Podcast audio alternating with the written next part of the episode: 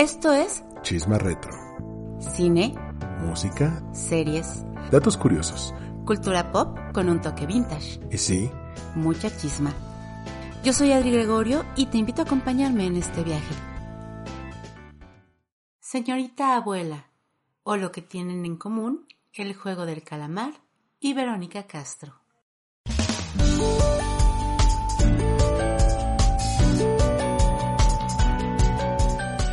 Hola, ¿qué tal? Te doy la bienvenida a un nuevo Chisma Retro. Como siempre, yo soy Adri Gregorio y me acompaña Armando Ruiz, un gusto estar aquí contigo, Adri, como cada semana. definitivamente y sobre todo porque el día de hoy vamos a hablar de tres cosas que parecen completamente opuestas. Una relación extraña entre tres conceptos que no parecen tan comunes. Una película surcoreana, por si fuera poco. Y esta que ha sido la serie más vista en Netflix. Con, pues, quizá la mayor estrella que ha dado las telenovelas mexicanas, ¿no? Nos referimos a la cinta Señorita Abuela que fue dirigida nada más y nada menos que por el creador del juego del calamar y que actualmente tiene un remake mexicano protagonizado por nuestra diva nacional, Verónica Castro.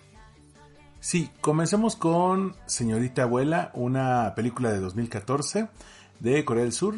La premisa es muy sencilla. Al enterarse de que la van a enviar a una casa de retiro, a un asilo, una viuda de 74 años sale a caminar y encuentra un estudio fotográfico, entra y sale convertida en veinteañera. A partir de ahí eh, se desata una serie de circunstancias muy divertidas. Justo porque no solamente es que se convierte en una veinteañera, sino que pueda retomar su gran sueño de juventud, que era ser cantante. Y a partir de ahí vemos pues una reflexión muy padre sobre las segundas oportunidades, pero también sobre las decisiones que tomamos a lo largo de nuestras vidas, ¿no? Que decidimos y que dejamos al momento de tomar esas decisiones. En una película que si algo le podemos reconocer es que tiene mucho corazón. eh, eh, y que es una historia realmente original. Digo, hemos escuchado muchas veces este tipo de situaciones donde ¿qué pasaría si? Sí, o, o exactamente, ¿no? De que alguien vuelve a su, a cuando tenía 17 años, ¿no? Seventeen again, este, bueno, hasta Freaky Friday, ¿no? Un poco justamente esa transgresión de que alguien que ya es, digamos, un adulto, regresa a un cuerpo joven. Pero aunque sea una idea que hemos visto retratada mil veces en el cine, en las series, eh, bueno, en todos lados, creo que la manera en cómo se retrata en esta película es completamente distinta a lo que habíamos visto. Particularmente porque hace un retrato mucho más fiel de lo que implica el ser un adulto mayor.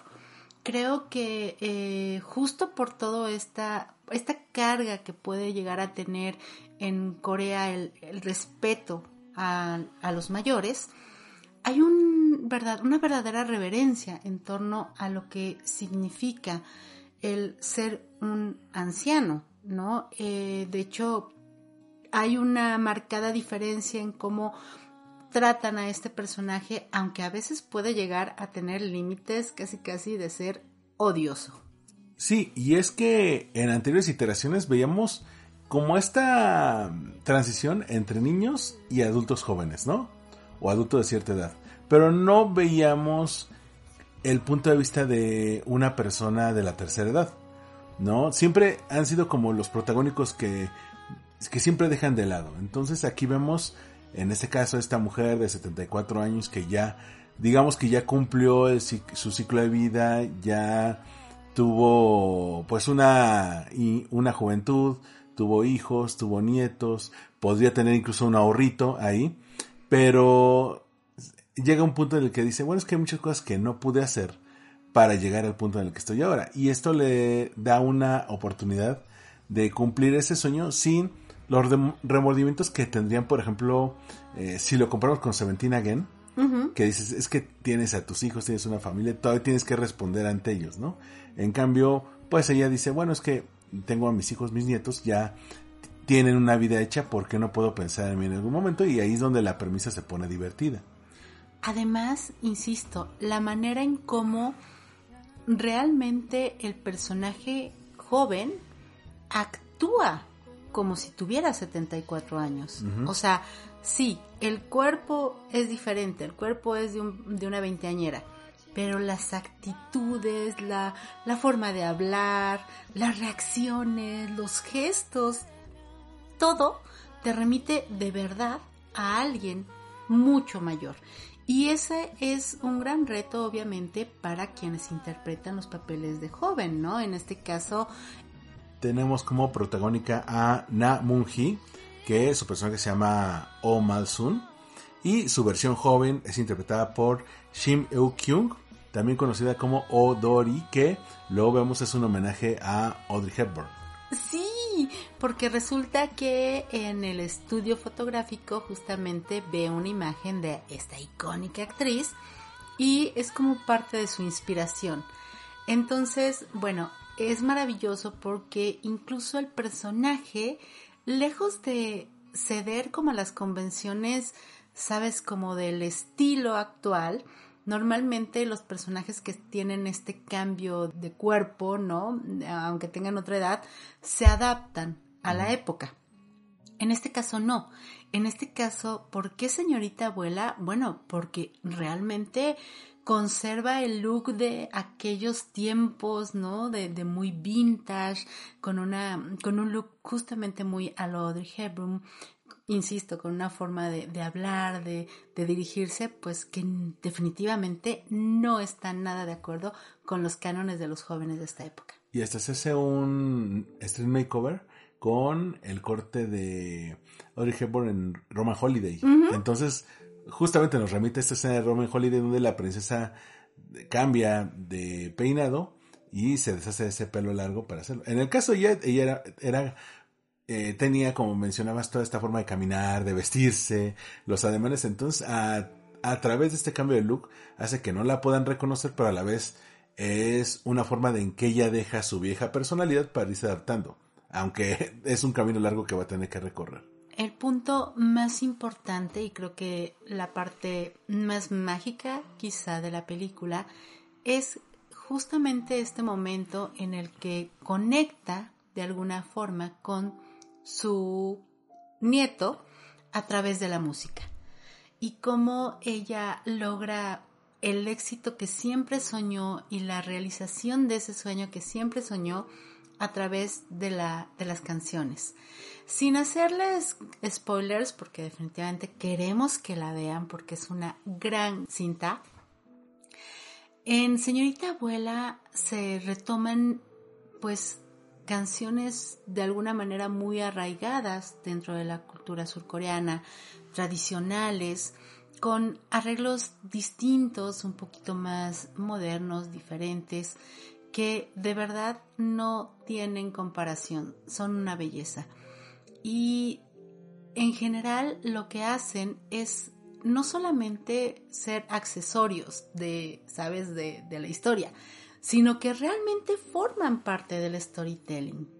Sí, aunque quienes no estamos muy acostumbrados o no somos tan conocedores de el folclore coreano nos puede resultar ajeno. Lo cierto es que vemos la, las letras, si, en caso de que ustedes lo vean en streaming, y a partir de ahí podemos llegar a conectar porque te van mostrando un poco el pasado del personaje porque al principio no lo conocemos, solamente lo mencionan como algo eh, algo establecido, pero conforme vamos viendo tanto la parte de, de ella, de su juventud, por qué tomó esas decisiones que la llevaron al punto con el que comenzamos la película, su nieto que también tenía este sueño musical y era, eh, su abuela era la única que lo apoyaba en su sueño, era una cosa muy bonita cómo se llevaba con su, con su hijo, esta señora, con la nuera, que también es una parte importante de la trama, eh, es una película con mucho corazón y cuando la vimos aquella vez en streaming, la verdad no sabíamos qué esperar y fue una gran, gran experiencia.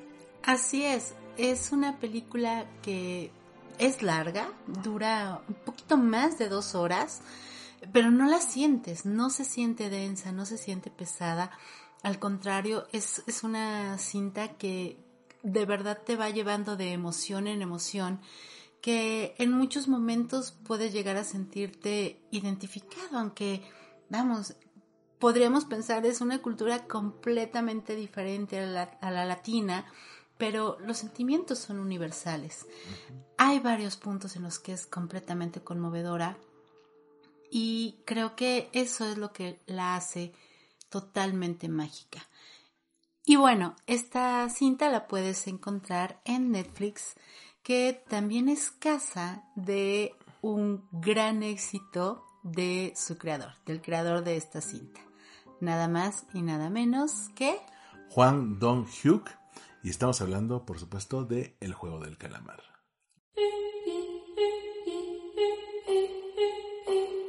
El creador del juego del calamar, que bueno, ha sido ya ahorita ganador del Emmy como mejor director y que bueno, ha logrado arrasar, ¿no? Con, con este fenómeno mundial que tomó a todos por sorpresa y que en plena pandemia hizo que fuera como algo que nos unía porque era completamente distinto, completamente espectacular y que no sabíamos tampoco ni qué esperar, pero que nos sorprendió a todos.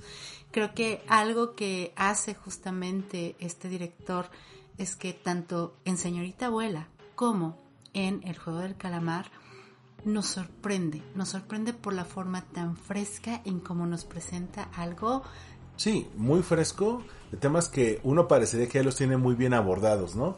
Que dice, ya se contó todo lo que se puede cantar y llega y nos dice, no, hay otra forma y de manera muy refrescante, yo diría. En el caso de Miss Granny es algo que te llena el corazón, es algo que terminas de verla con una sonrisa.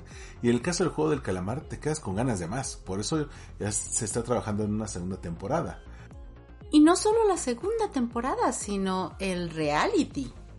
Sí, el reality show que va a ser con un dinero de verdad. No, sé si la gente eh, salga vivo al final del juego, pero ojalá Esperemos que sí, porque bueno, además este hombre tan visionario ha dicho que incluso quisiera tener a Leonardo DiCaprio. Y es que esa es otra similitud, porque realmente los protagonistas tanto de Señorita Abuela como del Juego del Calamar son grandes estrellas en su país. Sí, en el caso de Señorita Abuela es Shimin Jung, eh, disculpen mal la pronunciación, es eh, una actriz surcoreana que saltó a la fama con su primer gran éxito en 2011, Sony, y siguió en 2014 Miss Granny. Pero ahora que estábamos investigando, pues me contabas que ella, pues, ha tenido una gran trayectoria, pero también es cantante. Así es, es cantante y vamos, digamos que es como uno de los nombres así reconocidos dentro de la farándula surcoreana y que además, bueno, ha logrado grandes, grandes cosas. Por ejemplo, ganar como mejor actriz en los Academy Awards de Japón, que pues básicamente son el equivalente al Oscar en ese país. Y en el caso de eh, el juego del calamar, digo, ya todo el mundo lo ubica al menos de cara, a Lee Jong-jae, que es, eh, bueno, un actor ya consolidadísimo, con una trayectoria que empezó como modelo en los 90. Sí, ¿qué tal? Cuando estábamos investigando justamente para el episodio, nos sorprendió bastante ver que, bueno, empezó su carrera literal como modelo, ¿no? Y, muy guapo además, ¿eh? La verdad es que sí se veía bastante bien.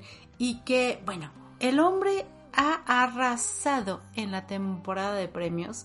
O sea, desde obviamente el Emmy Award, el Screen Actors Guild Award, el Critics Choice Television Award, ha tenido nominaciones al Golden Globe, a los Gotham Awards, o sea, la verdad es que, o sea, ha arrasado y ha hecho historia porque obviamente muchos de estos premios siempre habían sido pues exclusivos, ¿no? De angloparlantes y que de pronto él, siendo surcoreano, logre estos, estos grandes premios, la verdad es que sí es algo muy importante.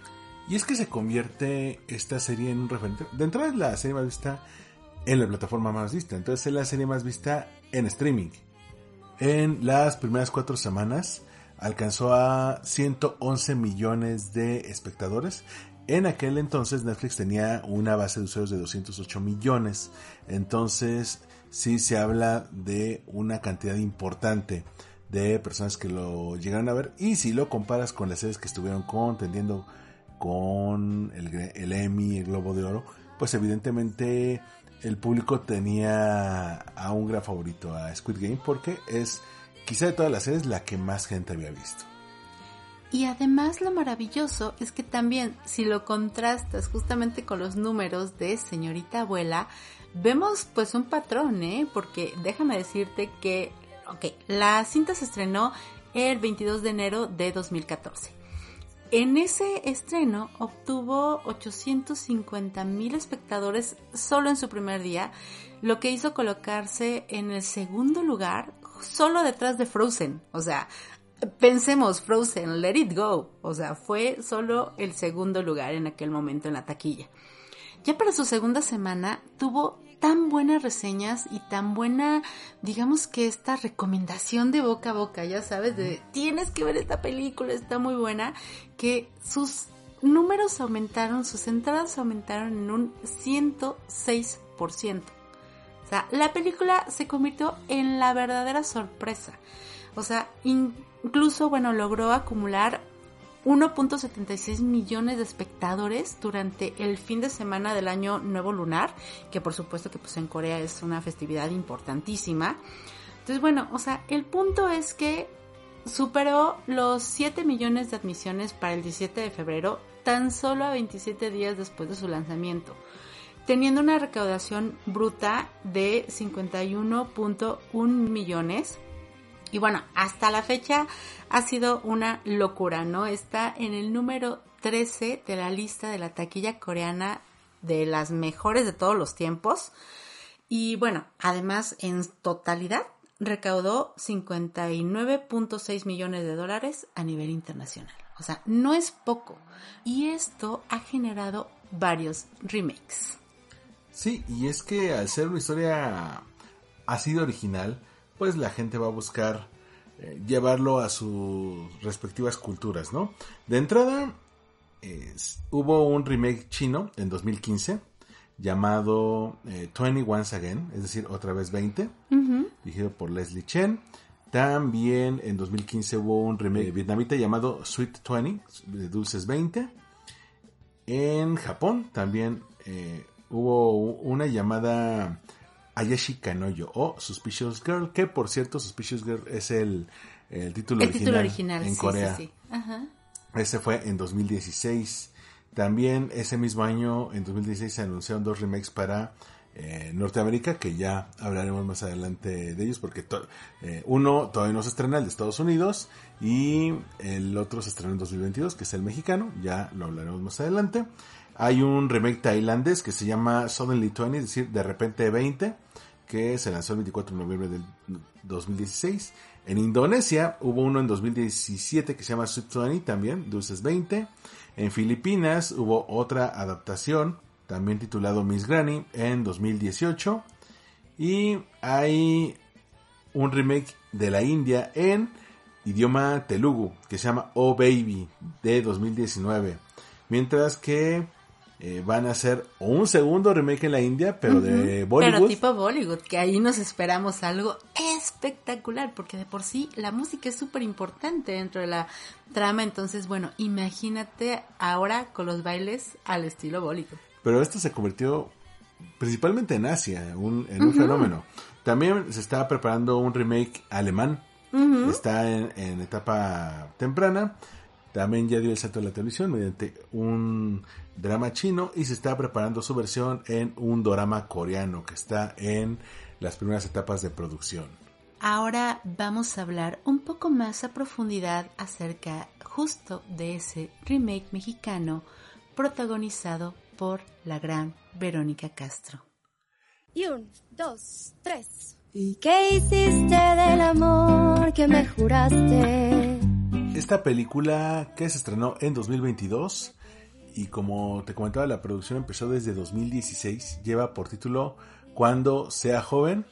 En el papel principal está Verónica Castro, pero como su versión joven una vez que pasa por esta cabina fotográfica. Eh, el personaje lo interpreta ni más ni menos que Natasha Dupeyron, que quizá tú ya la has visto porque ha salido mucho en televisión, en algunas películas.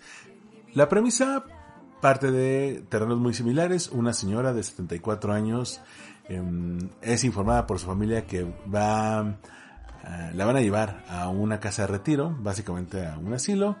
Ella pues les aplica la de ya me voy para que no les ande dando corajes. Sale a la calle y encuentra este estudio fotográfico que es atendido por el maravilloso Edgar Vivar. Edgar Vivar, o sea, una leyenda, de verdad, o sea, todos los que crecimos con El Chavo y con el programa de Chespirito en general, lo recordamos, bueno, desde ñoño, el señor Barriga, era de verdad algo maravilloso, un, un, recuerdo muy profundo de nuestra niñez y que obviamente ha tenido una carrera impresionante y que es un actorazo. Pero aunque es un pequeño cameo, pequeñísimo cameo, transmite tanto de lo que, de la magia que lo hace ser un gran actor que de verdad es imperdible. Y a partir de ahí, pues, ella sale ya rejuvenecida, le interpreta Natasha Dupeyron y comienza el mismo viaje que hemos visto en todas las versiones, ¿no? Ella trata de vivir aquello que no pudo por las decisiones que tomó en su juventud. Eh, conecta con su nieto que quiere poner también una banda y las decisiones... Un conjunto. Un conjunto. Ah, eso está, eso me encanta. Palabra, palabra de señora, que yo también a veces uso. No, espérate, que en algún momento va a una farmacia y le da el soponcio. Dice que le va a dar el, el soponcio. sí, dice que le va a dar el soponcio. Algo que me encanta de ahí es que usan mucha terminología de de señora, de señora, de señora mexa, totalmente. O sea, creo que uno de los grandes aciertos que comentábamos al principio, que es que justamente el personaje su esencia no cambie y que se note, que sea muy obvio que es un adulto mayor intentando verse como joven, ¿no? Pero no le entiende al Tinder, no, no comprende por qué, o sea, los jóvenes se ponen tatuajes, eh, todos esos comentarios que hemos escuchado, no sé, en parodias, ya sabes, tipo TikTok, ¿no? O sea, de Paco de Miguel o de las tías, la tía Lila, o que, que, hacen como énfasis en esas frases de mamá o de señora o de tía. Bueno, pues aquí todas esas las ves dichas por una chica de 20 años y se la crees. Porque de verdad algo que hay que reconocer es que Natasha Dupeyron hace un gran trabajo. Sí, te digo que yo vengo siguiendo su carrera desde hace más de 10 años y no había conocido un papel donde brillara como lo hace ahora. No sé qué tanto le debe a que tomo como referencia los ademanes, el, modo de hablar de Verónica Castro, pero ella también le pone mucho de su cosecha. Así es, y que nos sorprende cantando.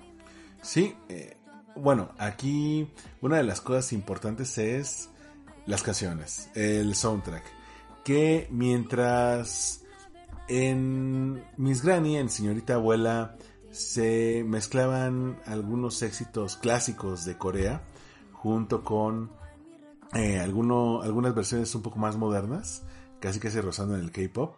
Aquí llegamos a ver, bueno, a escuchar algunos boleros, eh, canciones de danzón, algunas románticas. Se habla mucho de las canciones de tiempos de Pedro Infante.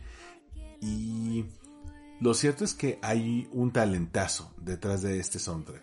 Ah, sí, bueno, es un hombre que se llama Julio Reyes Copelo, que es un aclamado y galardonado productor y compositor colombiano que, bueno, ha tenido un gran impacto en la música latina y que hizo para, especialmente para la película, una, digamos que, revisitación de los boleros más emblemáticos.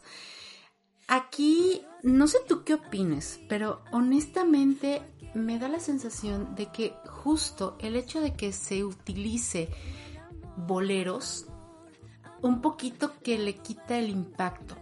Te voy a decir por qué. De entrada, se supone que Verónica Castro tiene en la, en la ficción setenta y tantos años, ¿no? Pon tú que para que tuviera 22 años, bueno, pues estamos hablando de que estaría siendo joven a finales de los 60, principios de los 70. Como que no coincide la época en cuanto a los gustos musicales que ella denota, ¿no? Uno. Dos.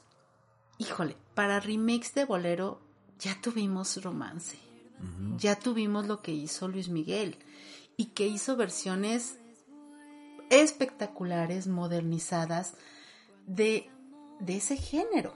Entonces de pronto me parece que se desaprovechó esa oportunidad de quizá retomar canciones menos conocidas o menos choteadas, menos quemadas, ¿no? Hablábamos de, bueno, Camilo VI, o las canciones de Roberto Carlos, Mm, o Napoleón. de Napoleón, no sé, de, de esos grandes cantautores de aquella época. Yo creo que si se hubieran dado así como un- una revisión de los OTI, ¿sabes? Del ta ¿no? Creo que hubieran encontrado verdaderas joyas Sí, miren, estamos haciendo las cuentas y si en 2022 el personaje de Verónica Castro tiene 74 años, ella debe haber nacido en el 48, en 1948, lo cual quiere decir que a los 20 estaría en el 68. Ahí todavía le tocaba esta parte de la colita de, eh, de este primer rock and roll en español con César Costa, Alberto Vázquez, Angélica Mari, Enrique Guzmán. Eh, digamos que esa sería como la música de los jóvenes de aquel entonces. Después vino esta ola de baladistas que ya mencionamos, Sandro de América, Napoleón, Leodán, y ya en la, en la cola de aquello llegó José José, un poco eh, Emanuel, ya ni hablamos del- de lo de los 80. Eh, hay que tomar en cuenta que, digo, hoy en día tenemos muy ubicados los boleros que son parte de este soundtrack, eh, sobre todo por lo que llegó a ser Luis Miguel con sus famosos romances, ¿no? Entonces... Pero no solo Luis Miguel, ¿sabes? Hemos tenido otras iteraciones más actuales, también de boleros, lo que hace Natalia Lafourcade. Ah, claro. Pero para ponerlo un poco en contexto, eh, antes de eso de Luis Miguel, pues ya se consideraban canciones de un pasado, de un pasado que se había dejado atrás. Lo que hizo él es traerlo de nuevo para el entonces público joven noventero y después lo han traído una y otra vez para las nuevas generaciones. Pero Entonces ya no resulta tan fresco ni tan novedoso. No, si se hubieran traído canciones que en este momento no han hecho reversiones, hubiera sido más creíble para el personaje, ¿no? Que es algo que sí ocurre en Señorita Abuela. Incluso ella le dice, yo tengo esta canción de mis tiempos, y se lo muestra a su nieto que tiene un grupo que al principio parece como una especie de, de metal tipo Kiss, que Ay, se, sí. se pintaba la cara como Ajá. ellos, ¿no? Como- Y de repente ellos con la cara pintada, pero tocando las canciones de, eh, de su abuela, pero en versión K-pop. Y sin ser tan electrónico, más como una balada. Y se van ganando a la gente de la calle. ¿Sabes? A mí que me faltó, por, hablando de eso, me faltó una escena del grupo tocando en la calle, porque en la versión coreana, Uy, sí. ahí es donde realmente mostraban que juntos funciona- funcionan muy bien como conjunto, ¿verdad? Como conjunto, exactamente, porque justo es en esa escena en la que se muestra el carisma que tiene ella, que tiene la, la señorita abuela con el público y cómo a pesar de que ellos lucen completamente diferentes, o sea, cero look vintage, nada, pero realmente forman un todo, que es lo más bonito creo que, que transmite esa parte de la banda. Y definitivamente, si bien, ojo, creo que estamos de acuerdo en que en comparación con las más recientes cintas que hemos visto, cuando sea joven es una gran apuesta y realmente es una película que fue muy curioso, ¿no? O sea, justo la semana anterior habíamos visto eh, la película de Soy tu fan y después, bueno, vimos, vimos esta y en la sala había, mm, pero by far, muy poca gente, ¿no? En comparación con, con la anterior. Y honestamente este está mejor. Ya sea por el material de origen, que es fresco, que es divertido, también obviamente por muchos factores que, que hicieron, que, que le hicieron interesante, como el retomar a una diva, como lo es Verónica Castro, a todos los actores de apoyo, como ya mencionamos, un Edgar Vivar, un Manuel el Flaco Ibáñez que está maravilloso, que está increíble. que puede ser el verdadero corazón de la película, ¿eh? porque es quizá el único personaje que interactuó con todos los demás personajes. Así es, y que además, a diferencia del original, creo que en esta versión mexicana es un personaje mucho más cercano, lo sientes como más, más cerca de ti, como que te identificas de alguna manera, lo entiendes. Es que se parece como a ese señor que quizá todos lo llegamos a ver que o atendía la tienda, Ah, o el bar, o el café del barrio, que ese que es más grande que la vida, que nos acompaña desde que somos niños, y creo que ese papel lo tiene muy bien eh, eh, eh, a- asimilado el flaco Ibáñez. En el original sí teníamos a, a un, a un señor que pues también es- estaba enamorado de nuestra protagonista, ya era un amor de la tercera edad, pero era más como dentro de la tradición coreana, ¿no? De que él había trabajado para ella desde muy joven y desde, desde entonces estaba enamorado de ella. Y aquí no, aquí es como estos señores que se conocen ya en cierta etapa de la vida y se hacen amigos. Y él siempre ha tenido sentimientos con ella, pero no se los ha confesado. Hay una escena que mm, retrata muy bien lo, lo que le aporta el Franco Ibáñez, que es la de los cacahuates. Uy, sí, Eh, sí, sí. En la original, nuestra protagonista siempre le compraba duraznos al señor porque según le gustaban mucho y después ella descubre eh, ya como que será como tres cuartos de la película que él no se los comía porque era alérgico simplemente se los aceptaba porque eran de ella. En, en la versión mexicana ella le descubre en un cajón unas Palanquetas. palanquetas que están hechas con cacahuate y le dice, ¿por qué no te las comes? Y dice, pues porque soy alérgico, pero porque en ese momento no, no sabe que está hablando con su crush de toda la vida. Ajá. Y dice, "¿Por- ¿desde cuándo eres alérgico? Desde siempre. ¿Y por qué no me dijiste? Pues porque me lo regaló alguien muy especial. Y te lo dice de una manera tan tierna. que te la crees completamente. Es, es parte, yo creo que de verdad, eh, bueno, tú sabes que en, en algún momento de mi vida yo trabajé eh, dentro de Televisa y tuve la oportunidad de verlo, de, de, de estar cercana a producciones en las que él estaba trabajando y de verdad es, es que es magia, o sea, ese hombre es magia pura, es un actorazo, es divertido, no le gusta la tecnología, la verdad es que sí, siempre, bueno, yo que estaba como en la parte de, de las redes sociales y todo esto, pues siempre me bateaba, porque no le gustaba para nada hacer mensajitos, ni videitos, ni nada. Pero la verdad es que mis respetos, un hombre que es una in- institución que ha pasado por todas las etapas del cine mexicano y que el hecho de que esté presente en esta cinta me parece sumamente relevante. Y hay que tomar en cuenta también que esta producción es de Eugenio Derbez. Esta la produjo en eh, alianza con Lionsgate. Entonces, se supone que va a estar tanto para el público mexicano como para el público hispano en Estados Unidos. Así es, en México se estrenó el 15 de septiembre, que es día festivo por la independencia de México, y en Estados Unidos se estrena el 23 de septiembre.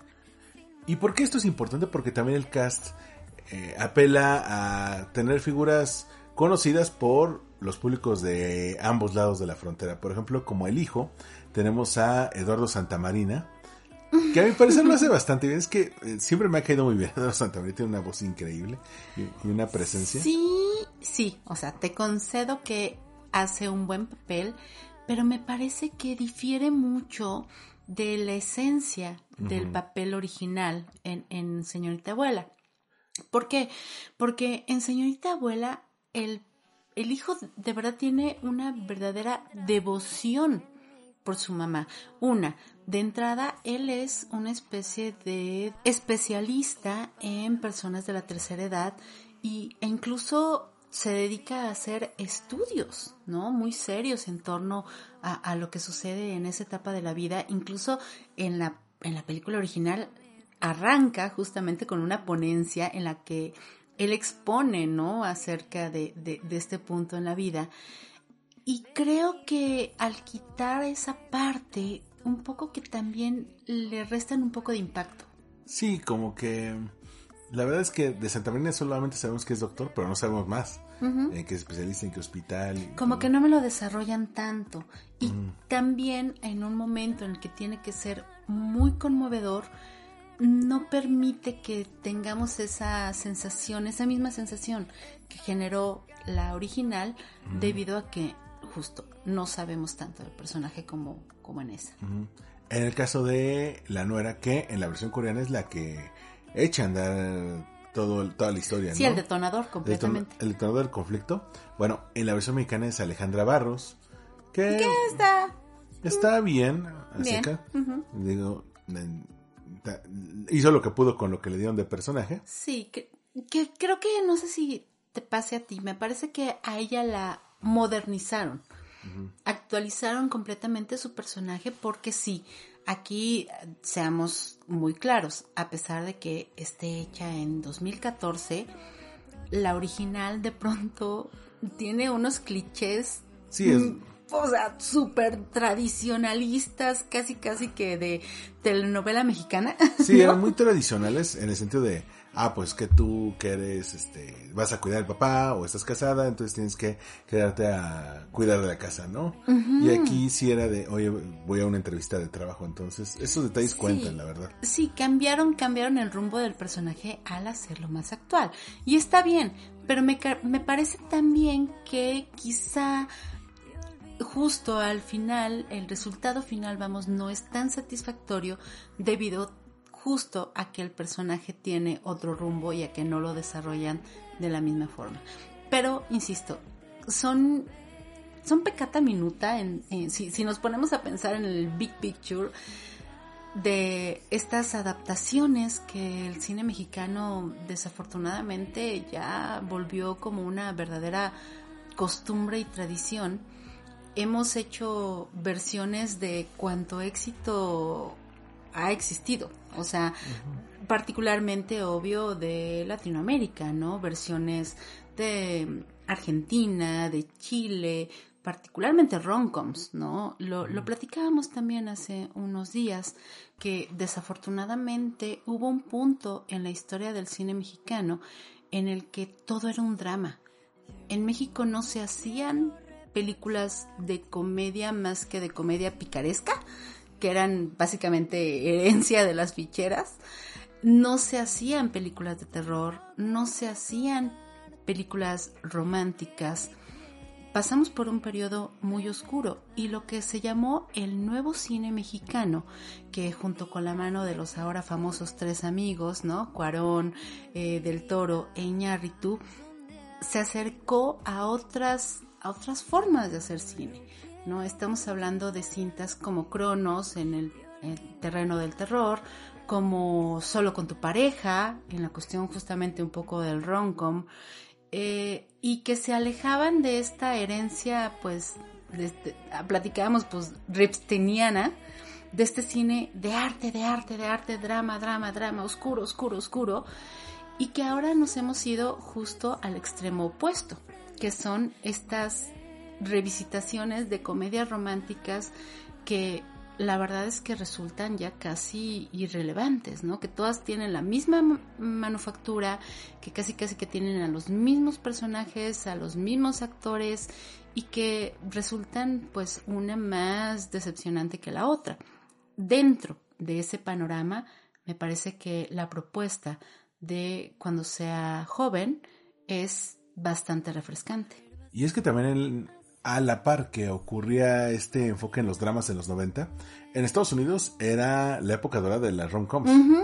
Entonces, por eso hace unos años se esforzaron en hacer un remake de La boda de mi mejor amigo, un remake de Como si fuera la primera vez, que son, fueron muy buenas, pero en los 90.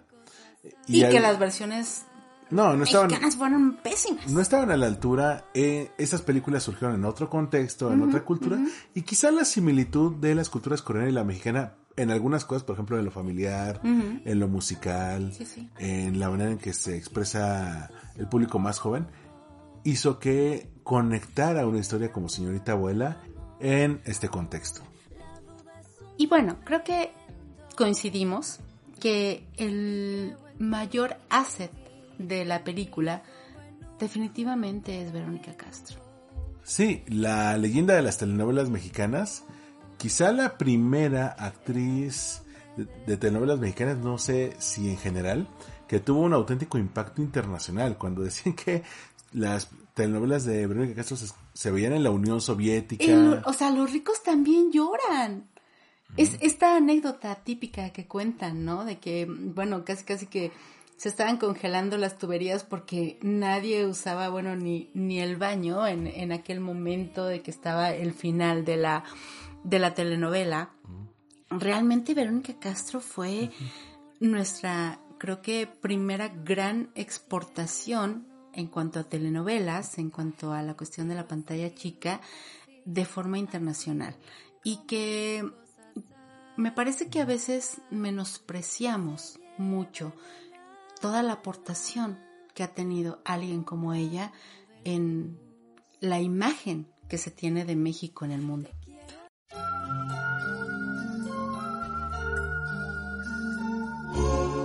Sí, ella ha estado presente por lo menos eh, durante cuatro décadas, ininterrumpidamente. Entonces, es eh, clave porque muchas de las grandes historias que se han llevado a cabo en la televisión mexicana, pues la han tenido como, protagonista. Y eh, tentativamente se mencionaba que esta iba a ser su última actuación. Que ojalá que no sea así, mira, tiene que ver un poco con la anterior experiencia que tuvo, me parece eh, que la cuestión del haber participado en la Casa de las Flores de Manolo Caro, hubo ahí un asunto, un malentendido, algún problema que hizo que terminara muy mal con, con el director y que de hecho desapareciera, ¿no? Para la, segunda temporada y que se le retomara a nivel de flashback y con otra actriz que además hace un gran papel porque de verdad es, es sobresaliente la manera en cómo la interpreta, pero que de alguna forma ella quedó con una pues con un muy mal sabor de boca, ¿no? de esa experiencia. Me parece que es por eso por lo que en gran medida ha hecho esos comentarios de que este sería su último papel y que ya está un poco cansada de todo esto, pero también entendamos que es una mujer que lleva, que, como dices, cuatro décadas, cinco décadas, no sé, de, carrera activa, que empezó siendo muy, muy, muy, muy joven. Aquí, pequeña chisma, pues empezó con Chabelo. o sea, empezó participando en, en Familia con Chabelo, ¿no? O sea, fue el rostro del Heraldo. De hecho, justamente en, en esa premiación del Heraldo conoció a María Félix y desde entonces tuvieron pues una relación, de hecho, mucho tiempo después, ya cuando ella era una figura consolidada de los late night shows mexicanos, tuvo una icónica entrevista con la doña, en la cual, bueno, hablaron de mil cosas y hablaron de la belleza, de la bonitud. Hay, frases muy icónicas de, ese, de esa entrevista, pero bueno, generaron una, una relación bastante interesante. Pero la realidad es que la carrera de Verónica Castro ha abarcado todo. O sea, podemos decir que sí, tal vez no es la mejor actriz, no es la mejor cantante, no es la mejor presentadora, pero todo lo hace bien. Eh, digamos que ha sabido tocar todos los aspectos del mundo artístico, ¿no? Cine, series, televisión, telenovelas, conducción, lo que tú quieras. Ha cantado, tiene Macumba, por ejemplo, es mi favorita. Nuestra favorita. Sí.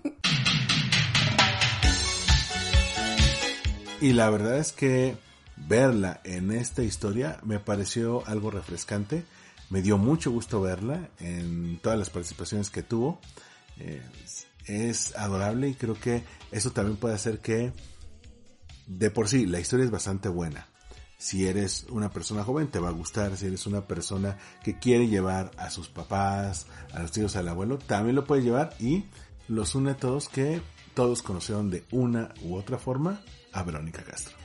Y es que de verdad, o sea, bueno, yo me confieso fan, fan, fan, fan, fan de esa mujer porque, insisto, aunque parezca que no es la más sobresaliente, la verdad es que lo he hecho todo y lo ha hecho bien y ha tenido un impacto increíble y su personalidad, su carisma trasciende completamente.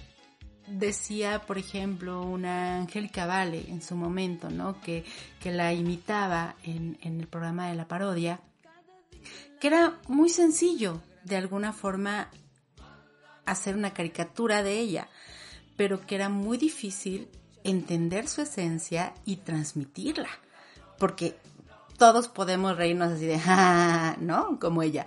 Pero la verdad es que entender el carisma que tiene esa mujer, eh, que estamos hablando de una persona que hizo Rosa Salvaje, una telenovela que se acercaba mucho a las clases menos privilegiadas, pero que también era la que cantaba Mala noche, mala noche, no, y que hizo un programa icónico con Juan Gabriel de ocho horas y que digamos que era una rebelde dentro de la empresa, porque digo, sí, era la consentida, pero vamos, o sea, a ella le daban carta blanca para poder hacer lo que quisiera con esos programas particularmente nocturnos que fueron hitos dentro de la televisión mexicana.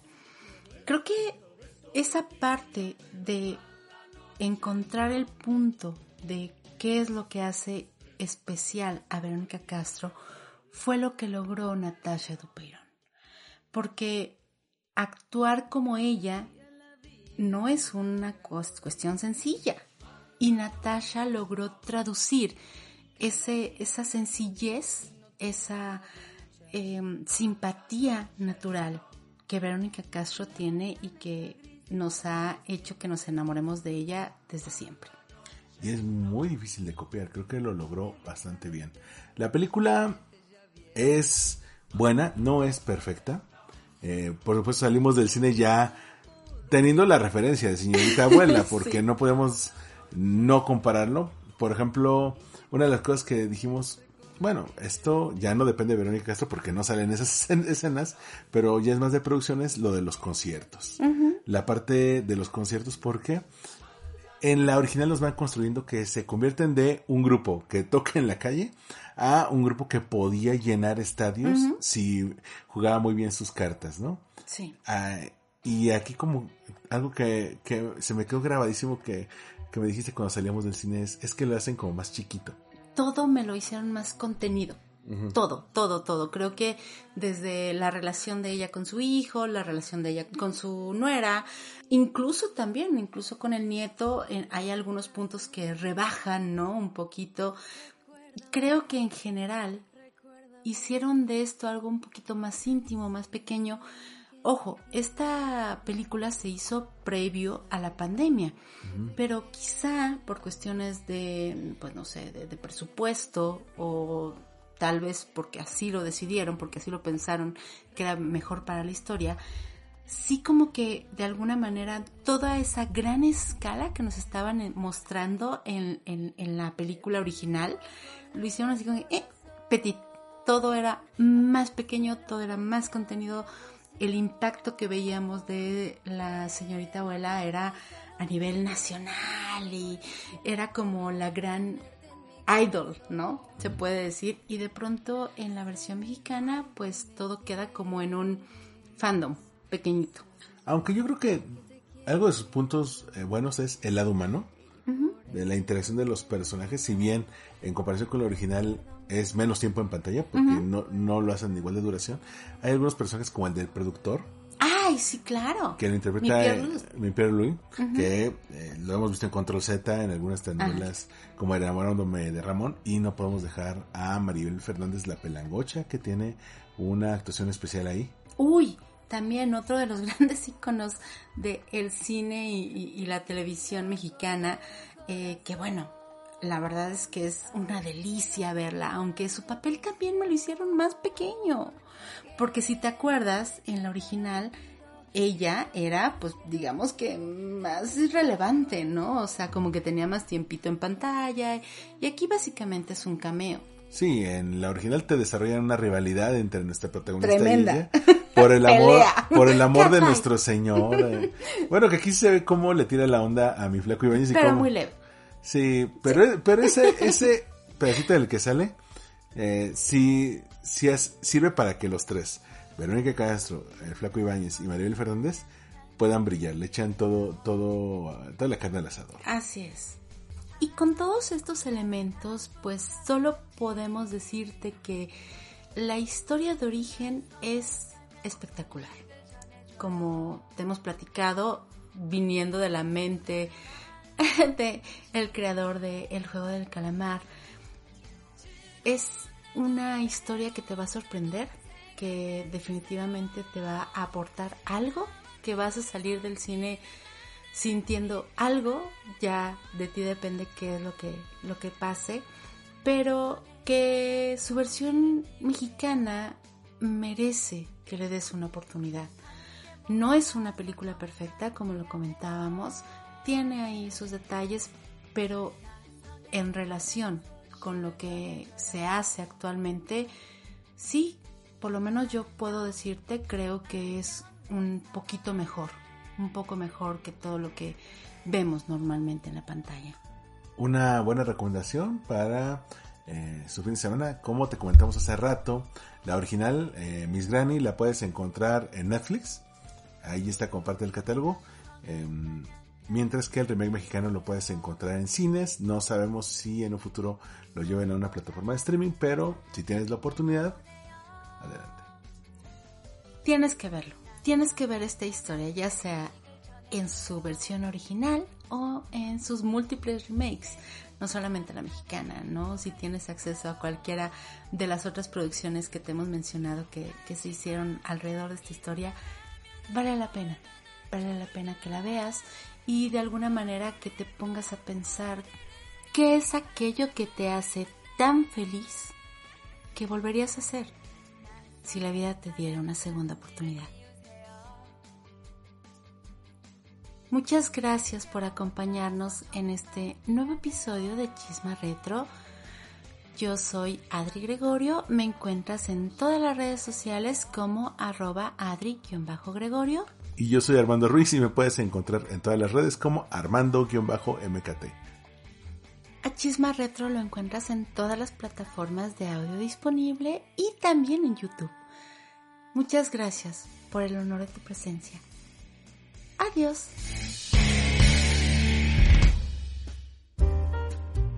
Mi podcast pertenece a la red de podcast de Generación FM te invito a escuchar este podcast todos los jueves a las 12 horas hora Cancún en www.generacionfm.com. También estamos en TuneIn. Búscanos como Generación FM y dale like al corazón. Únete a las redes sociales de Generación FM. Nos encuentras en Facebook, Instagram, Twitter y YouTube como Generación FM. Coméntanos qué te parece nuestro contenido.